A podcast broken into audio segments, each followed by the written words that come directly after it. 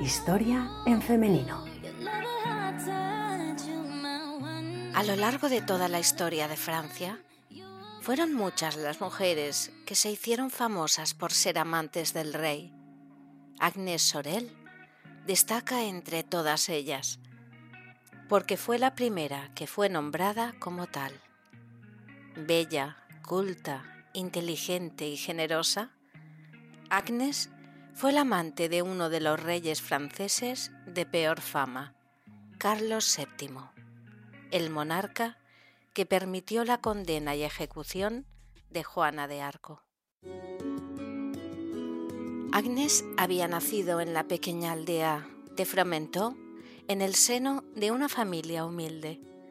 Su padre era un noble venido a menos y su madre provenía de una familia de mercaderes. Desde bien pequeña, Agnes sintió interés por la lectura. Aprendió a leer a la edad de cinco años.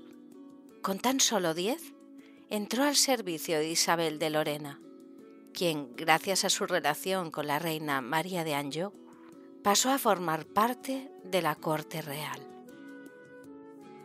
Agnes no era una dama de corte, como las demás. En vez de dedicarse a pasearse por los pasillos de palacio y relacionarse con los cortesanos y miembros de la realeza, prefería pasar su tiempo rodeada de libros. A pesar de no ser una asidua a las fiestas y reuniones sociales, al final Agnes acudió a uno de estos eventos.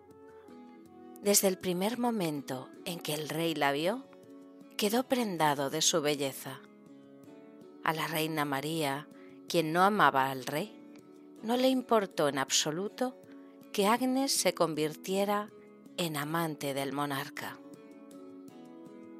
Carlos VII le dio una casa y la colmó de joyas que ella, por su sentido del amor al prójimo, vendía para dar limosna a los pobres. El amor obsesivo de Carlos hacia su amada lo llevó a crear un título específico para ella. A partir de entonces, pasaba a ser la amante oficialmente reconocida. Agnes dio dos hijos a Carlos VII, pero al dar a luz a un tercero, murió el 9 de febrero de 1450. El fuerte odio que el delfín, el hijo mayor de la reina María, mostraba abiertamente hacia la favorita real, hicieron pensar en que éste la había envenenado. Y a pesar que recientes investigaciones han encontrado una gran cantidad de mercurio en el cuerpo de Agnes, no queda claro si murió de parto o por envenenamiento.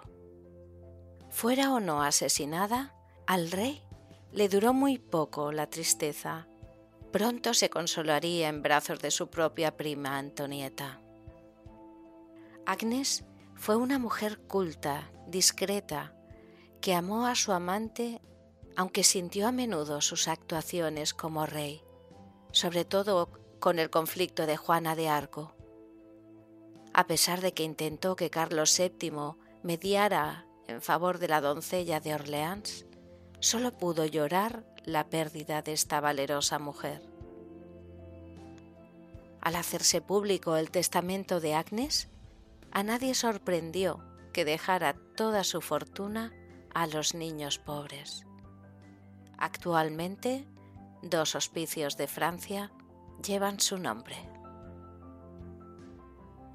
Pero aún después de muerta, Agnes dejó un legado, entre otras cosas, porque fue la modelo para la Virgen con el Niño de Jean Fouquet. Os hemos puesto la foto en la carátula del podcast. También inspiró un personaje en la obra de la Pucelle de Voltaire. Incluso dos prendas de ropa llevaban su nombre.